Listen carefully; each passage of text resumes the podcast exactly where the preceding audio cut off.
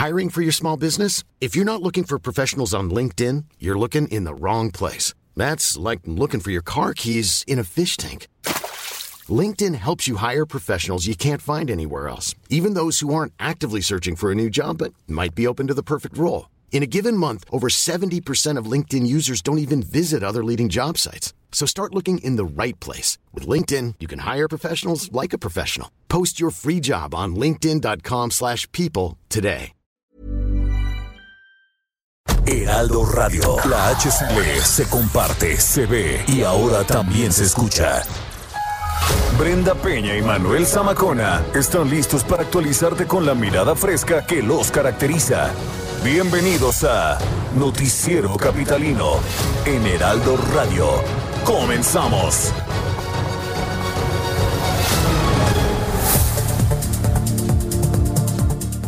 Hoy es Día Internacional del Peatón. Claudia Sheinbaum da negativo al COVID-19. Podríamos pasar a semáforo amarillo. Decomisan 140 triciclos en la alcaldía Miguel Hidalgo. Gobierno capitalino construye dos preparatorias públicas. Sumarán cinco al final de su administración. La Ciudad de México pierde 210.883 empleos.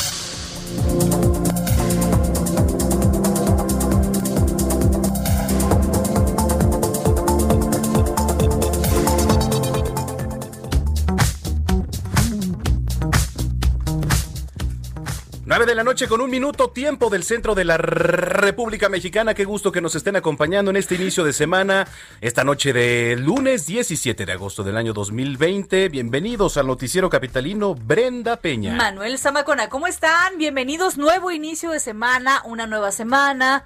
Gracias por quedarse con nosotros, aquellos que nos escuchan desde su auto manejar con precaución, ya vayamos que comienza el chipi chipi. Sí, comenzaba, pero se avecinaba una tormenta. Una buena tormenta, eh, ha sido el pan nuestro de cada día este fin de semana, por ejemplo, ¿no? Sí.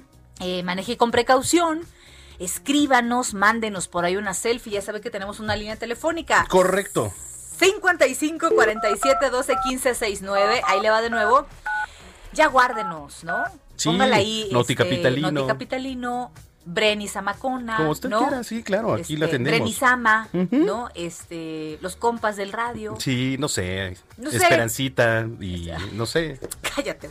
Sí. Cincu- 55 47 12 15 69. No le haga caso a usted. 55 47 12 15 69. Mándenos fotos si usted está cenando, compártanos también. Oye, Nosotros aquí, miren, Cuando hace frío, echándonos una botana. justo se antoja este que el café Ujú. y el café no puede ir sin un pan, Claro. ¿No? O la botana. O sea, por ejemplo, ahorita la tarde está como panera, ¿no? O sea, un pancito de dulce con un chocolatito. o un pan vasito. O, o sea, ya tam- O, o una hamburguesita, ¿no? Como la que se como la que se zumban aquí en, en la cabina, efectivamente. Bueno, y escríbenos también, Escríbanos. porque el fin de semana fue tendencia esta, este decomiso de triciclos en la Miguel Hidalgo. Y no se imagine triciclos de los pequeños, No, ¿no? no, no, no, no. O sea, son triciclos con los que sale cada mañana la gente honradamente a vender el pan, a vender los, Los tacos de tamales, canasta. el afilador. El, el café, ¿no? No, ajá, exactamente. Es- usted sabe de qué triciclo estamos hablando. Bueno, pues es- Hegel Cortés, quien es el titular de asuntos jurídicos de, de la Miguel Hidalgo, presumió ahí en redes sociales que se había decomisado. ¿Por qué lo hizo? No sabemos, pero fue tendencia, hubo bastante indignación y en unos minutos, Están viendo las cosas como sí, están. lo vamos a tener aquí en este espacio. Así que Ay, no se lo pierda, mío. tenemos bastante información. Qué gusto que nos estén acompañando y en redes sociales Arroba Brenguión bajo Penabello. y arroba Samacona al aire. Comenzamos. Reporte vial. Vamos a las calles de la Ciudad de México. Daniel Magaña, ¿qué nos tienes? ¿Cómo estás? Buenas noches. ¿Qué tal, este, Brenda Manuela? Muy buenas noches. Pues información vehicular de la zona de pues, la Avenida de los Insurgentes Sur. Fíjate que se registró pues lluvia, aunque no fue intensa en algunos puntos de la zona sur de la ciudad. Esto pues provocó también un descenso en la temperatura, pero bueno, pues en términos generales las complicaciones aquí en la Avenida de los Insurgentes para incorporarse hacia la zona del anillo periférico sur. A partir de aquí avance mejora en dirección hacia pues la estación del Metrobús La Joya o bien las personas que se incorporan a la avenida San Fernando. Ahora bien, para las personas que utilizan a esta hora por la zona del anillo periférico sur, bueno, pues también ya con carga vehicular, sobre todo en la incorporación a la zona de hospitales, la calzada de Tlalpan, y un poco más adelante también en la calzada México-Xochimilco. El reporte, muy buena noche. Muy bien, seguiremos pendientes, más adelante nos enlazamos contigo. En otro punto está nuestro compañero Israel Lorenzana, como siempre. Israel, adelante, buenas noches. ¿A él? Ahí lo tenemos. Bueno, estamos perdiendo la comunicación. O a lo mejor está en, el de la capital resguardándose, de la lluvia. No, sí, efectivamente. Qué frío. De, por sí hemos tenido también bajas temperaturas aquí en la Ciudad de México. Hay que recordar que hay que vitaminarse, hay que... Eh, vitaminarse y cuidarse, cuidarse. Ante todo. Israel Lorenzana, adelante. Manuel Zamacona, Brenda Peña, muchísimas gracias. Algunos contratiempos con la telefonía, pero bueno, pues tenemos información para nuestros amigos que se desplazan en el perímetro del circuito interior. Vaya forma de llover. De manera literal se cayó el cielo en la alcaldía Gustavo Madero, también parte del Estado de México. Ya para estos momentos una llovizna intermitente, pero bueno, pues encharcamientos considerables a través de la avenida de los insurgentes, hablábamos del circuito interior, por supuesto la avenida Ingeniero Eduardo Molina, Gran Canal, parte de la autopista México-Pachuca, motivo por el cual recomendamos a nuestros amigos automovilistas manejar con mucho cuidado, recordar que es una mezcla peligrosa el pavimento mojado y el exceso de velocidad. Materia vehicular, hablábamos precisamente del circuito, carga vehicular con dirección hacia el aeropuerto, a partir de Eduardo Molina, la alternativa el eje 3 Norte con sus diferentes nombres, la autopista México-Pachuca, a partir de Indios Verdes y con dirección hacia la vía Morelos, también asentamientos considerables, la avenida Centenario, esta noche es la alternativa para incorporarse al río de los Remedios, perímetro de Planepantla, o más adelante hacia la zona de la vía Morelos. Brenda Manuel, información que les tengo. A manejar con cuidado y estamos pendientes. Nos escuchamos más tarde, Isra. Hasta luego. Hasta luego, 9 con 6. Bueno, a partir de este lunes 17 de agosto iniciamos transmisiones en una nueva estación. La Laguna, allá en Durango, que cubre los municipios de Torreón, Viesca, San Pedro, Francisco y Madero, Matamoros, Durango, Gómez Palacio, Lerdo y Tlahualilo. Así que allá nos van a estar escuchando por allá. Estamos contentos por eso. Y es que el 104.3 de FM Heraldo Radio, La Laguna, les damos la bienvenida. Les mandamos de verdad un abrazo caluroso a aquellos que nos escuchan. Y el Heraldo Media Group, eh, pues se va a solidarizar con los padres de familia y tutores, dando una programación eh, eh, especial. Ya, ya veíamos, Manuel. Sí que se daba el anuncio por parte del gobierno federal que vaya a comenzar las clases a distancia, pero va a ser a través de los canales de televisión. Sí, efectivamente, y uno de ellos, además de los otros cuatro que son Televisa, TV Azteca, Grupo Imagen, se suma el Heraldo de México, el Heraldo Televisión, pues ya consolidándose como uno de los medios de comunicación más importantes a nivel nacional. Son las nueve con siete. Déjeme le platico que hay varios temas interesantes. Uno de ellos se publicó esta mañana en la portada del Heraldo de México y tiene que ver con eh, la recuperación de llantas de estos botes para apartar luego lugares, ¿no? Que, ocupan los viene-viene. ¿Qué se están utilizando ahora? ¿Para qué se utilizan? ¿No? Está muy interesante, la publicó Jorge Almaquio, entre otras, otras notas que trae y a quien saludamos con mucho gusto. Jorge, qué gusto saludarte. Hola Manuel, Brenda, amigos, ¿cómo les va? Muy buenas noches a todos el auditorio. Pues sí, efectivamente, pues eh, este día publicamos esta información en donde en las calles de la Ciudad de México pues se pueden encontrar todo tipo de cosas que los llamados viene viene utilizan para apartar espacios de estacionamiento, desde llantas de todas las rodadas, botes con agua o cemento e incluso estaciones de atención de ballet parking que pues estorban la movilidad y de peatones y automóviles. La Secretaría de Seguridad Ciudadana inició un programa de recuperación de estos objetos que personas acomodadores e incluso vecinos pues utilizan para delimitar los espacios. Eric García Redondo, director de la zona de operación Vial 5 Poniente, pues señaló que desde el 24 de julio han recuperado 111 toneladas, 456 kilogramos de guacales, llantas, garrafones, botes, tarimas, entre otros, y con esta cantidad de desechos, la dependencia capitalina pues busca a empresarios que reciclen los materiales y con lo obtenido pues también buscan ayudar a personas vulnerables de la capital del país. La intención es armar despensas que se entreguen a personas necesitadas al tiempo que se limpian las calles y se recuperan estos espacios públicos. El suboficial de la Secretaría expresó que están contactando a algunas empresas para que reciclen los enseres y pues vamos a escuchar parte de lo que comentó al respecto. En algunos los vamos a reciclar. Estamos buscando empresas en, el, en la cuestión de las llantas para que se puedan moler y ocuparse en el caucho para las canchas de fútbol rápido, algunos otros eh, usos que podrían ser sería para el impermeabilizante de las casas, pero seguimos buscando todavía empresas que estén interesadas en. Están buscando alternativas para Así es.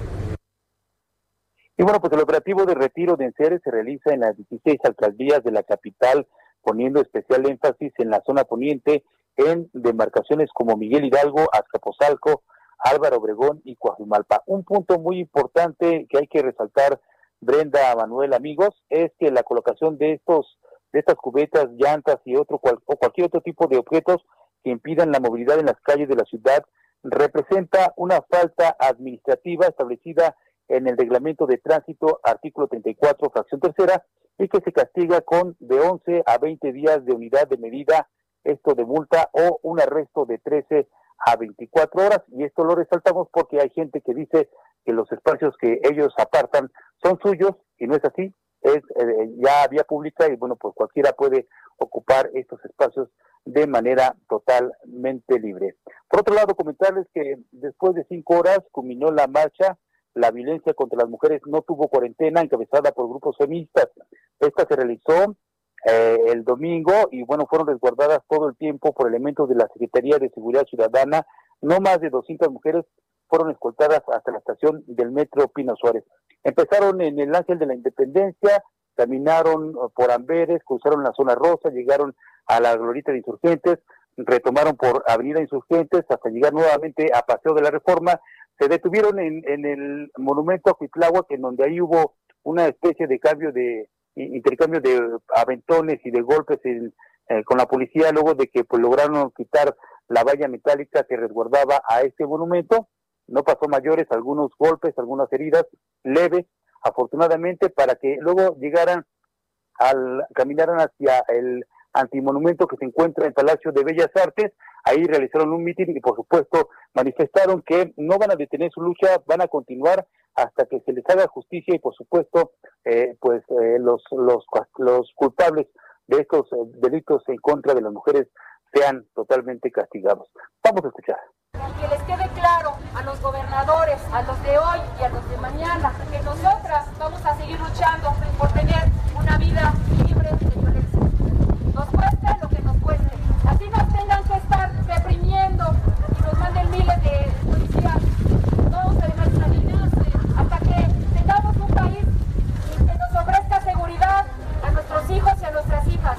Porque los que estamos saliendo a marchar somos mujeres, pero principalmente somos madres. Durante más de una hora, las mujeres y algunos hombres manifestaron su exigencia de justicia ante los variados casos de abuso y violencia en contra de las mujeres en nuestro país. Tras tomarse unas fotos y quemar un escudo de la policía, retomaron la marcha, llegaron a Eje Central hasta República de Uruguay, donde caminaron hasta Isabel la Católica. Tomaron por mesones hasta Pino Suárez, donde se abrieron, les abrieron el paso que, para que ingresaran al metro Pino Suárez, donde pues ahí, ahí ya finalmente culminó la marcha tras cinco horas de manifestación en las calles de la Ciudad de México. Brenda Manuel, amigos, el reporte que les tengo. Bueno, pues ahí está muy completo. Gracias, Jorge Almaquio. Estamos en comunicación. Buena semana. Igualmente, buenas noches. Hasta luego. Hasta luego, 9 con 13. Y después de que la jefa de gobierno Claudia Sheinbaum se aislara de manera voluntaria por haber estado en contacto con el nuevo secretario de gobierno de la Ciudad de México, Alfonso Suárez del Real, del Real que dio positivo hace una semana COVID-19, ya se hizo la prueba y esto fue lo que nos comentó. Hola, hola.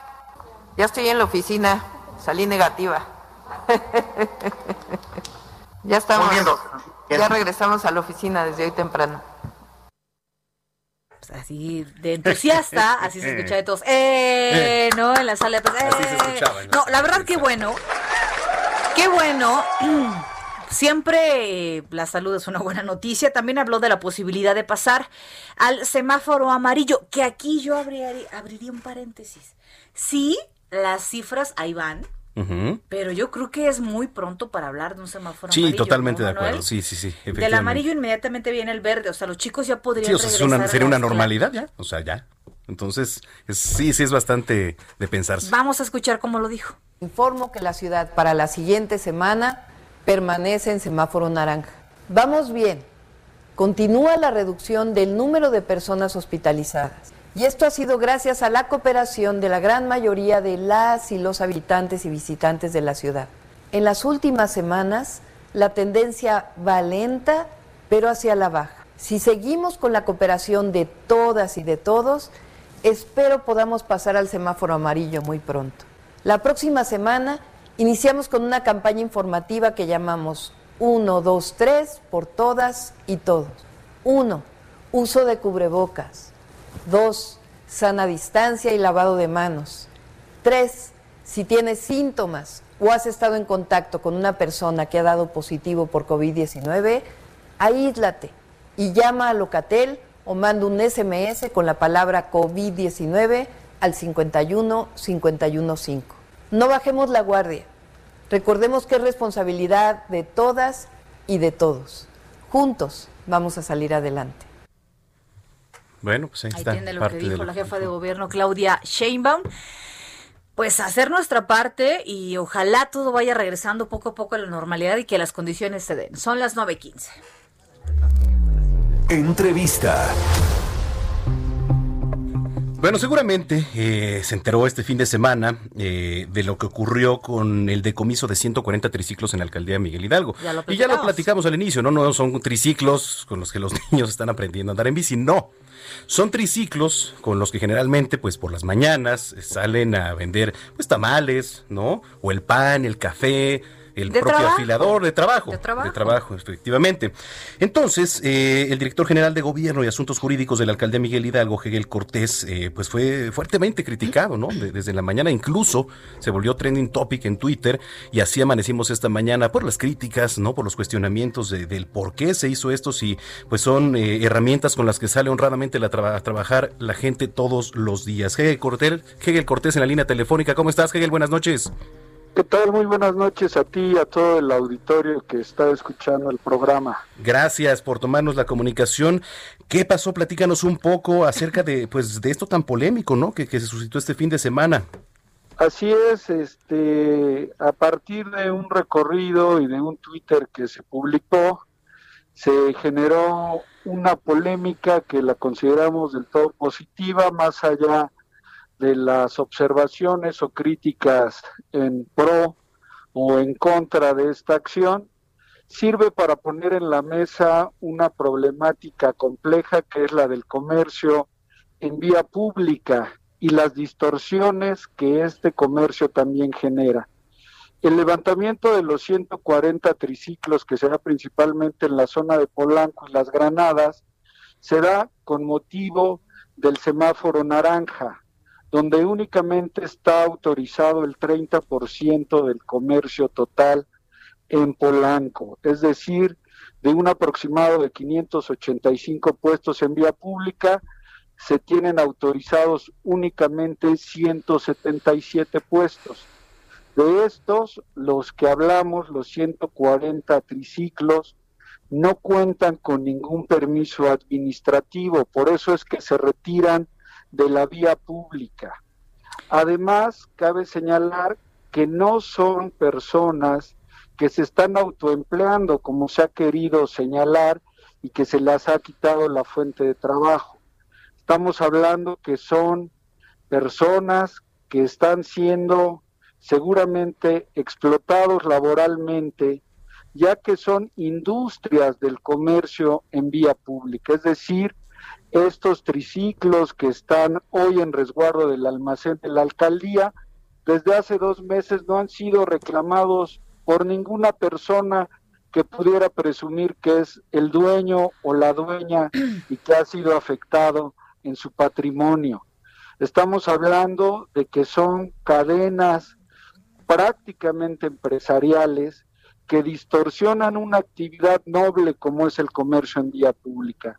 Por ello, conforme a los procedimientos administrativos que existen, la alcaldía no puede tener en resguardo de manera permanente estos muebles que hoy, hasta esta noche que estamos platicando y, a- y aún después de toda esta andanada en redes y en distintos medios de comunicación, no se ha presentado ninguna persona a solicitar la devolución del triciclo. Pero bueno, pues es que ah, podemos asumir también que la gente pues está asustada y tiene no sabe vaya cómo proceder o no tiene dinero para sacar su triciclo de ahí. Ahora pregúntale, director, ¿cuál fue el criterio para ver a quién sí y a quién no le quitábamos el, vehículo?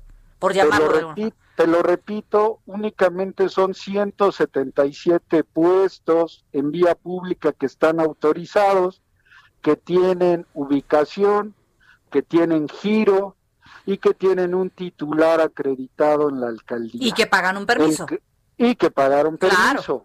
Estos que estamos hablando no tienen permiso, no están dentro de los 177 que autoriza la ocupación del espacio público conforme al semáforo naranja y contestando a la observación que nos haces de que a lo mejor no tienen dinero, te digo que la multa es de cinco pesos a 250 pesos. Bueno, el que estamos hablando ahí de un, de, un salario de 200, pero pesos. vaya usted a saber de cuál es que sí, seguro, de, de, inicio, pero vaya usted dependiendo del sapo la pedrada. ¿Quién sabe esta gente que hay que recordar que mucho tiempo estuvo sin vender los tamales, sin vender el pan, pues, estuvimos guardados? ¿Quién sabe? A lo mejor para nosotros 200 pesos, te puedo a lo mejor para nosotros 200 pesos no son nada, pero para ellos es la comida de la semana. Estoy diciendo 5 pesos, no estamos diciendo de 5 a 250. Claro. El criterio es que aquella persona que por su condición socioeconómica no pueda tener el pago de 250 pesos, obviamente se aplica la más baja. Eh, la autoridad no está en contra del comercio en vía pública. Únicamente hay que tener una cuestión de reordenamiento.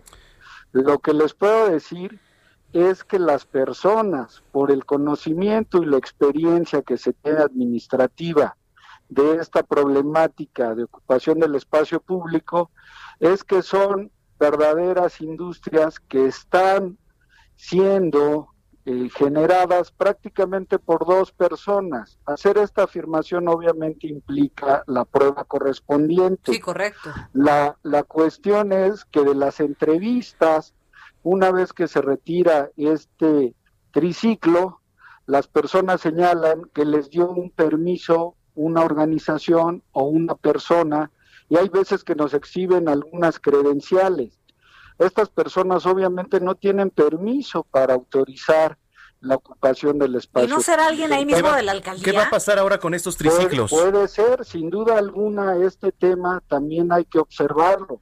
Si es que hubiera una participación de alguna persona que fuera servidor público de la alcaldía, también hay que llegar a las consecuencias de la sanción. Dice, va a proceder a su destrucción.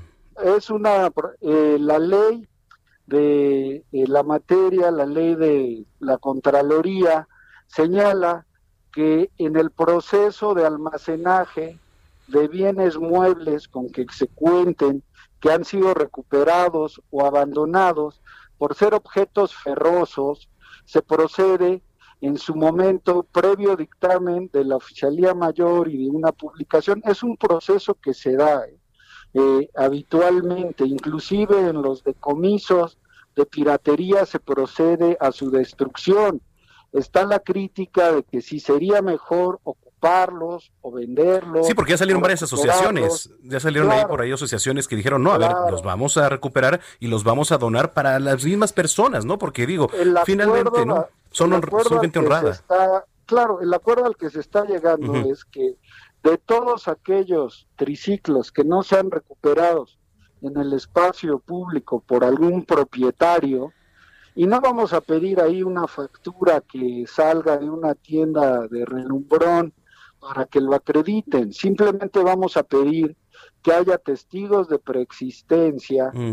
que el dueño identifique su triciclo, el color, el modelo, la marca, si tiene alguna seña particular, algún grado de deterioro, que lo pueda identificar. Con ese proceso administrativo y ante servidores públicos se le regresará el triciclo. Entonces, la cuestión de la reacción la entendemos en su contexto, pero está sustentada por una normatividad administrativa.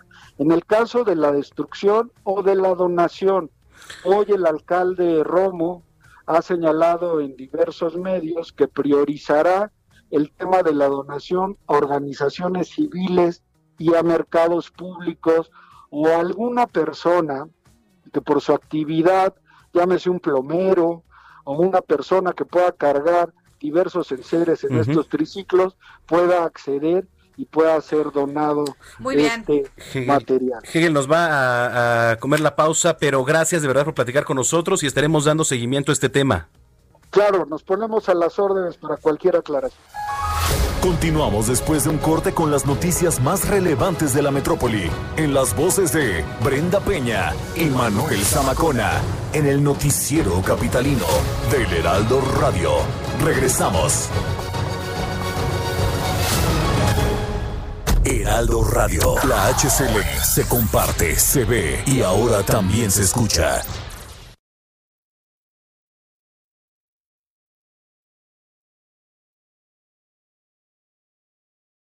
Escucha la H.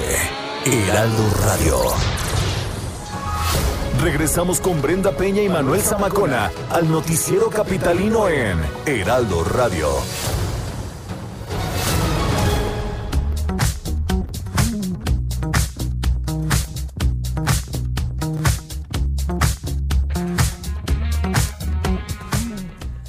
De la noche con 30 minutos. Gracias por acompañarnos en nuestra segunda media hora de información aquí en Noticiero Capitalino.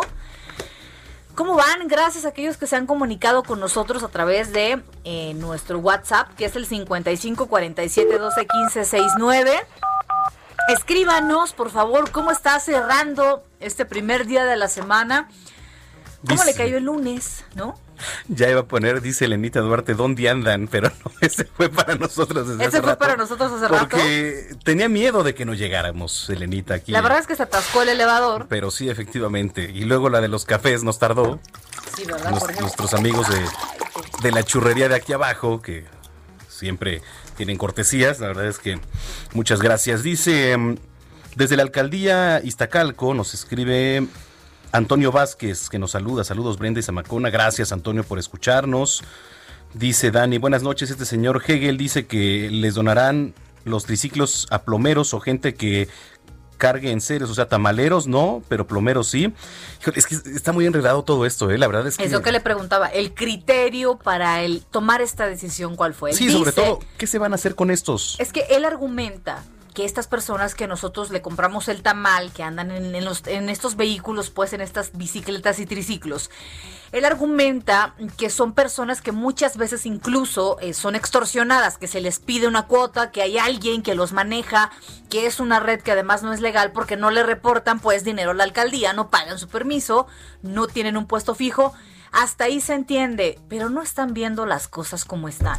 No, la situación es muy difícil. Le ¿eh? digo, en términos de, como lo dijo, en términos jurídicos, pues sí, es lo que procede, pero habría que ver qué criterios. Manuel Salazar, terminó el aguacero en Chalco, muy buenas noches. Oye, a cuidarse, Manuel, ahí un cafecito, ¿no? Sí. Con calúa. La chela también es lunes, se vale. Ay, ¿eh? no, es lunes. Sí. El lunes pasado tú también dijiste que se valía. La chela es después del miércoles. No, tú el lunes pasado A ver, preguntemos, compártanos en WhatsApp. Usted, cuando va a comenzar a beber, ¿lo hace de lunes a viernes o tiene a partir de un día? Después del miércoles ya se siente menos culpa, ¿no? ¿Qué dijo el lunes pasado? Yo dije el lunes. El lunes pasado dijo, oye, el lunes también podría ser una chelita, ¿sí o no? Y están en testigos. jamás. Orlando, ahí está, ¿sí o no? Jamás diría yo eso. Sí. ¿Cómo voy a decir yo? Ahí está el testigo. bueno, para que vean. Están equivocados. Muy bien, pues escríbanos y, llámenos ahí al teléfono y también en redes sociales nos pueden saludar arroba Samacona al aire. Arroba bajo penabello. Bueno, pues comenzamos la segunda media hora. Reporte vial. Daniel Magaña, adelante, ¿dónde andas?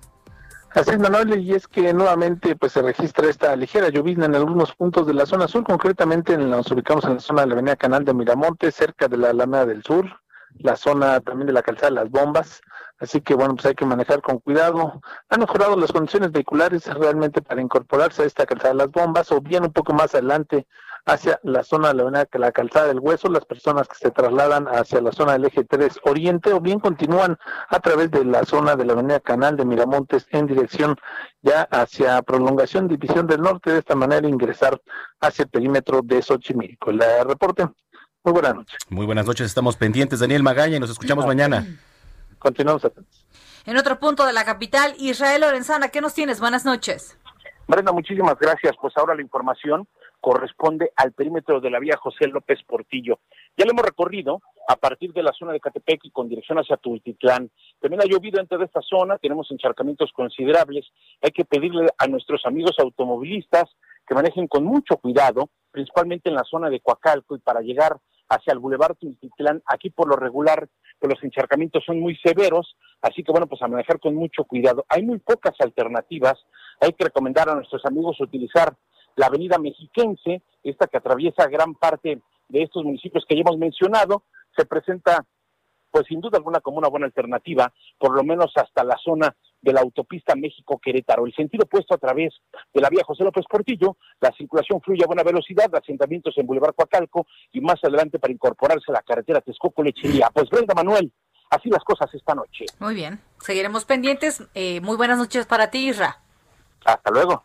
Son las 9.35. ¿Qué te ríes? No, es que iba a. Este, a ver, hoy es el día del peatón, por cierto. Hoy es el día del peatón. ¿Qué es lo peor que te ha pasado como peatón? ¿Te han atropellado? Lo peor, no, nunca. No, qué bueno. No, jamás. A mí sí me han atropellado, ¿Sí te han atropellado? Hace dos años aproximadamente. Ay, no, bueno, ya grande. Dos años, sí. Sí. Pues dije yo, bueno, de niño, cuando estaba No, fíjate cruzar. que estaba cruzando yo la calle y entonces ya sabes que las motos luego carrilean, ¿no?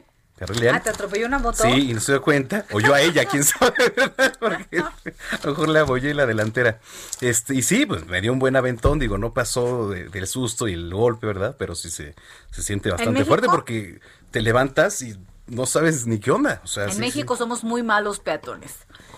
Sí. Fíjate que mi hermana estuvo viviendo muchos años en Estados Unidos y al momento de regresar decía, ¿cómo es posible que se crucen por la mitad de la calle? O sea, hay líneas específicas, reglas específicas para el peatón, un reglamento especial que también nos incluye como peatones. Y que no sabemos muchas veces, No o la mayoría de veces. No sabemos, así es así. ¿Usted qué es lo peor que le ha pasado como peatón? Usted que nos viene escuchando, escríbanos al 55 47 12 15 69. 55 47 12 15 69 o mándenos un mensaje de voz y aquí pues pondremos su experiencia. Día Internacional del Peatón y nos platica Uso Tempa. Este 17 de agosto se celebra el Día Internacional del Peatón, una conmemoración que busca una mejor relación entre los automovilistas y los peatones. Y es que tan solo el año pasado 4.126 personas perdieron la vida atropelladas cuando caminaban en las calles de nuestro país.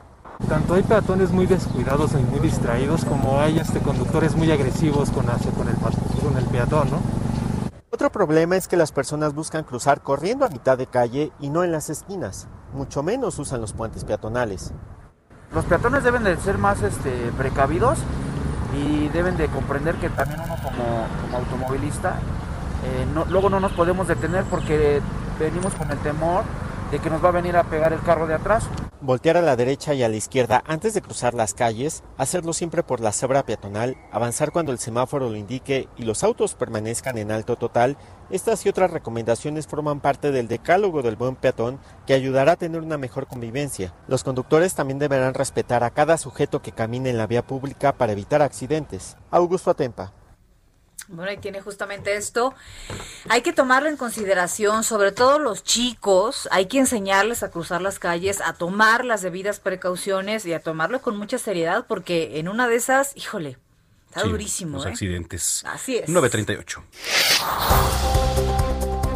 Debido a los decesos causados por la pandemia, todas las dependencias de gobierno capitalino y las entidades de la administración pública local deben izar la bandera nacional a media asta. Los detalles los tiene mi compañero Manuel Durán, a quien eh, justamente escuchamos.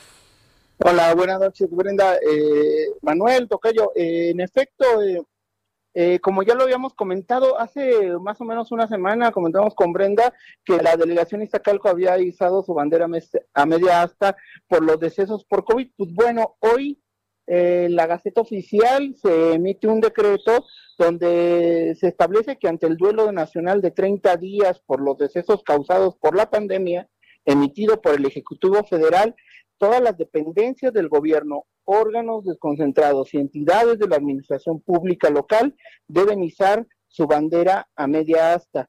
Eh, el ordenamiento establece que el izamiento será del 15 de agosto al 11 de septiembre, con excepción de los días que establece la ley y la ley del escudo nacional, eh, como, como que se tiene que guardar la bandera o bien que tiene que estar en la, eh, a, toda, a toda asta.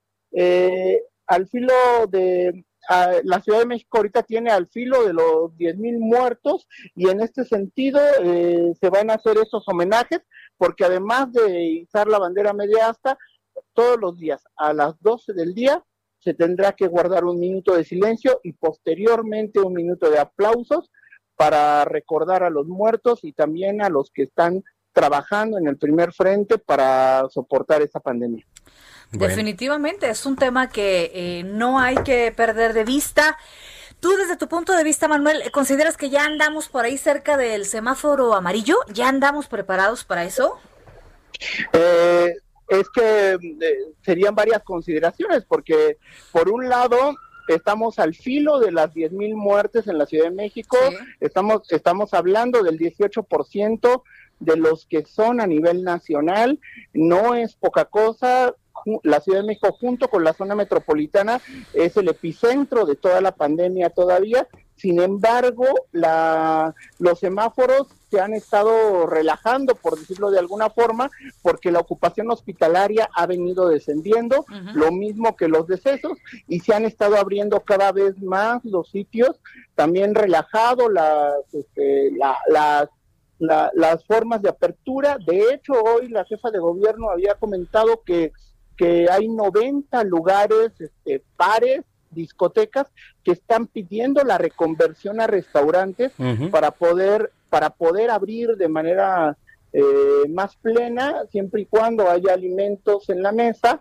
Entonces pues la, la, la apertura es muy gradual y sí todo indica que vamos al semáforo amarillo en medio del contexto de la ocupación hospitalaria pero también eh, con las muertes que se están sumando todos los días, que en promedio en la Ciudad de México son alrededor de 60, todos los días mueren 60 personas por esta enfermedad en la Ciudad de México. Entonces, pues bueno, es como complicado dar una opinión al respecto porque hay muchas aristas que considerar y, y estamos en eso. Claro, definitivamente. Pues gracias Manuel por haber platicado con nosotros. Buena semana y un abrazo. Hasta luego. Son las 9.41. Entrevista. Bueno, hay una nota que se publica en el Heraldo de México en su sitio web. Dice que las cámaras de vigilancia cercanas al cráter del volcán Popocatépetl avistaron este lunes 17 de agosto dos objetos voladores no identificados, ¿no? Que, no es la primera vez. O sea, ya hay testimonios, hay videos de que no es la primera vez. Y bueno, que se movían a diferentes velocidades, ¿no? Por encima del volcán. De hecho, hay videos, etcétera, hay fotos, y está raro, ¿no? En la línea telefónica tenemos al investigador Alfonso Salazar, que estudia además, es experto en el fenómeno ovni. ¿Cómo estás, eh, Alfonso? Qué gusto saludarte, muy buenas noches. Gracias, buenas noches. Un saludo a todas las personas que nos escuchan. Gracias. efectivamente, como dices, hoy al filo de las seis de la mañana, entre seis y seis eh, y cinco de la mañana, se pudieron detectar por medio de una cámara de vigilancia del volcán Popocatépetl dos objetos voladores no identificados. Eh, ¿Por qué decimos que son no identificados? Porque estos objetos, uno subía, otro bajaba a, una altura aproximadamente de 300 metros sobre la superficie del volcán. Eh, estos objetos estuvieron sobrevolando la zona del volcán, se alejaron hacia el cráter y luego se fueron hacia la zona de Puebla como tú bien lo dices, eh, pues ha estado monitoreando a partir de unos 10 años a la fecha el volcán Popocatépetl. Y eh, tenemos, eh, por ejemplo, en mi archivo muchísimas fotografías y videos de este tipo de objetos voladores no identificados que pues les llama la atención la zona del volcán, no sabemos si allí se cargan de pues energía eh, térmica, eh, si allí tienen una base, eh, te puedo decir que en el Centro de Control Aéreo de México, pues se detectan eh, la presencia de estos objetos allí en la zona del volcán Popocatépetl. Inclusive en el año de 1975, el 3 de mayo, cuando un piloto, eh, Carlos Antonio de los Santos, venía de Cihuatanejo a la Ciudad de México, fue interceptado por dos eh, objetos voladores no identificados y eh, se alejaron hacia la zona de los volcanes de, aquí de México. Como te digo, eh, pues sí es, es verdadera esta información que salió hoy en la mañana y que nos llamó mucho la atención y que se viene a sumar pues a los recientes videos que se han tomado sobre este tipo de objetos allí en, en la zona de los volcanes. Ahora, eh, preguntarte justamente, eh, Alfonso, para aquellas personas pues que no saben, ¿no? O que no tienen este conocimiento de estos objetos no identificados, ¿por qué podría estar relacionado? O sea, ¿por qué cuando hay cerca este tipo de objetos que se ven, estas luces que se ven en el cielo, por qué justamente es eh, macha cuando hay temblores o cuando los volcanes están eh, muy activos? Pues que se- según ustedes, pues las teorías que ustedes han hecho y que han estudiado, ¿qué relación tienen? Sí, qué buena pregunta Brenda. Precisamente nos ha llamado la atención que cuando pues hay eh, eh, actividad volcánica tanto en el Popocatépetl o en otras partes del mundo, por ejemplo en el Monte Bunsen se vio un objeto metálico eh, durante una erupción. Eh, ¿Por qué aparecen estos objetos allí en esa zona de los volcanes? Recordemos que en diciembre del año 2000 hubo una erupción por parte del volcán Popocatépetl y poco antes de que se detuviera esta erupción apareció un gran objeto en forma de, de tubo y, y al día siguiente se aplacó totalmente. Ahora los reportes eh, eh, que tenemos pues son también de pilotos aviadores. Yo soy técnico en aviación, trabajo en el Aeropuerto Internacional de la Ciudad de México y he eh, este, tenido reportes de pilotos. El más reciente que ocurrió fue durante un vuelo del eh, TP-01, precisamente el avión presidencial que ha estado tanto en, en- de moda, eh, cuando el presidente en ese entonces, Enrique Peña Nieto, volaba a los Estados Unidos y exactamente sobre la zona del volcán lograron fotografiar unos objetos metálicos que estaban sobre el cráter.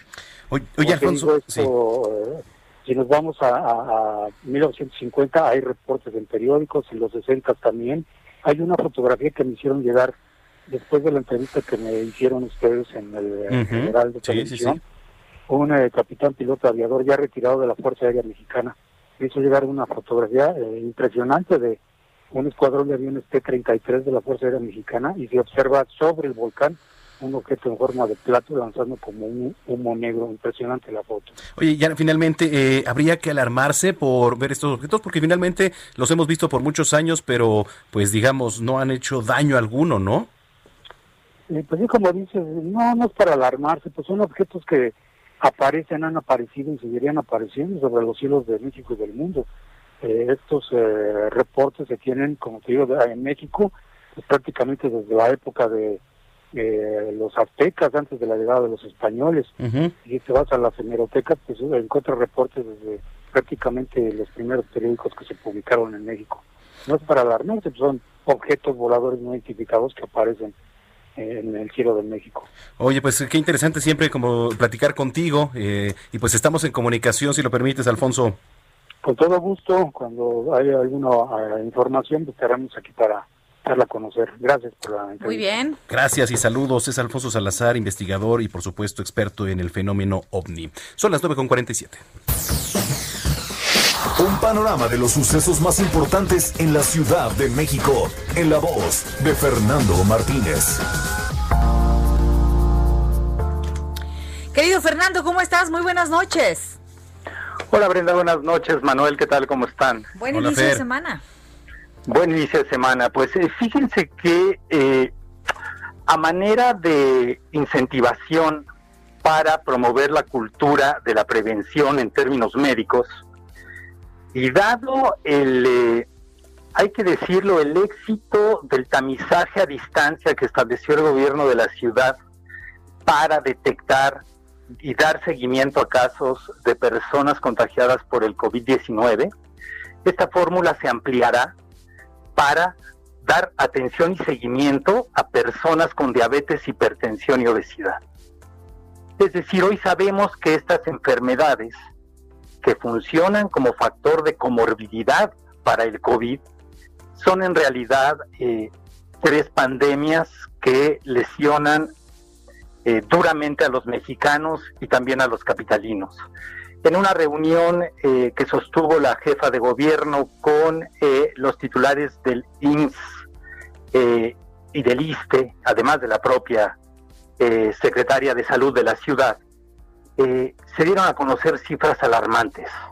En el país, cada año fallecen 38.445 personas por hipertensión, perdón, por diabetes. Entonces, eh, el modelo de salud de la ciudad con sus particularidades durante la pandemia ha demostrado que esta ubicación de los pacientes puede tener éxito, sobre todo en una primera instancia, para detectar, para dar seguimiento y para dar tratamiento.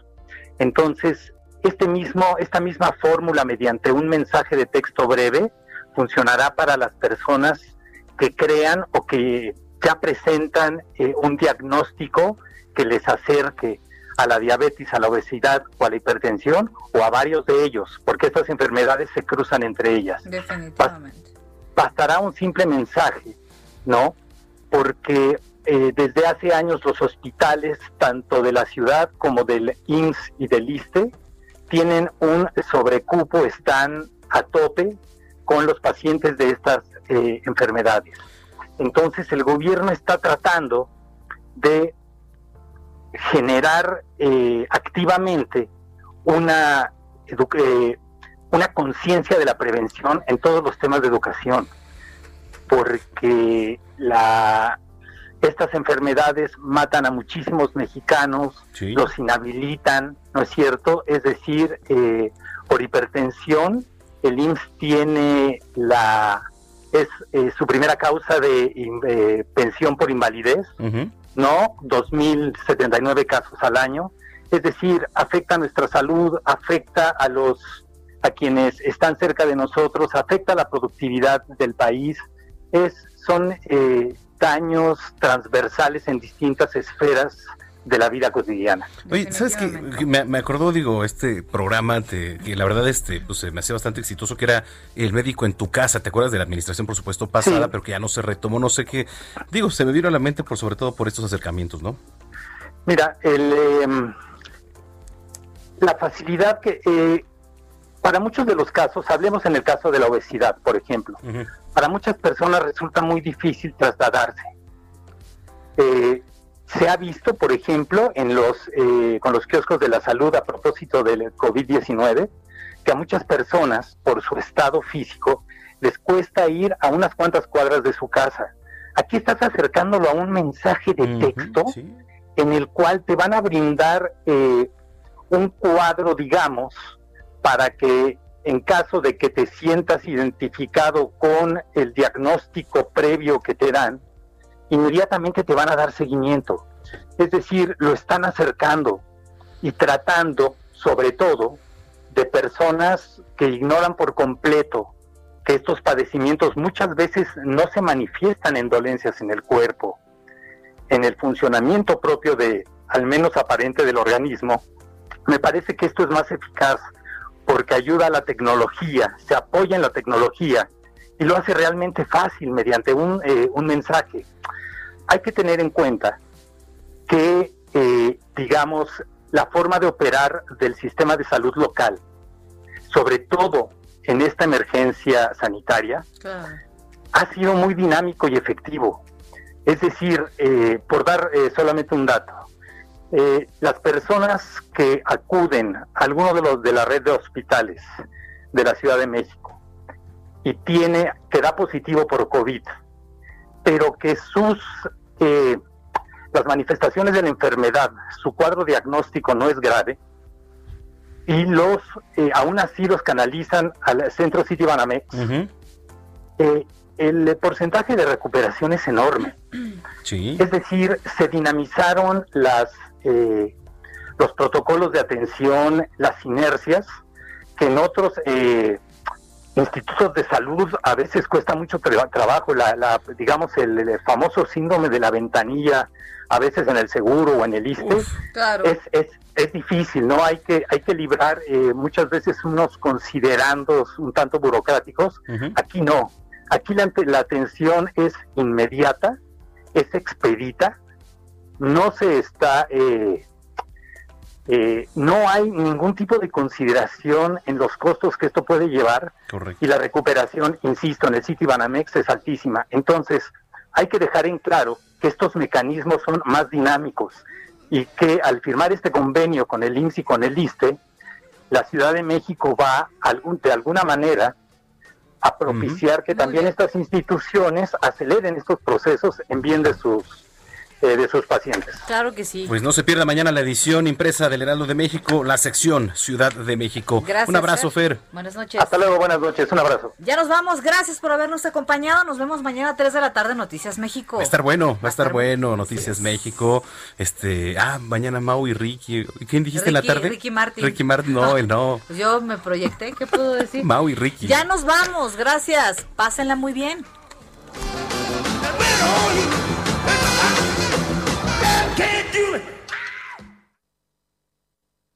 Estás informado con las noticias más relevantes que acontecen en la metrópoli.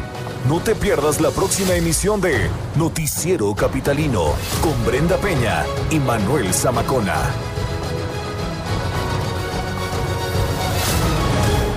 Heraldo Radio, la H que sí suena y ahora también se escucha. Hey, folks, I'm Mark Marin from the WTF Podcast, and this episode is brought to you by Kleenex Ultra Soft Tissues your ally to help tackle your allergy symptoms this season. I love the change of seasons, but nobody loves pollen and all those other things floating in the air that make you sneeze during this nice weather. Kleenex Ultra Soft tissues are hypoallergenic and allergist approved. So fight back against watery eyes and runny noses without worrying about irritating your skin. For this allergy season, grab Kleenex and face allergies head on.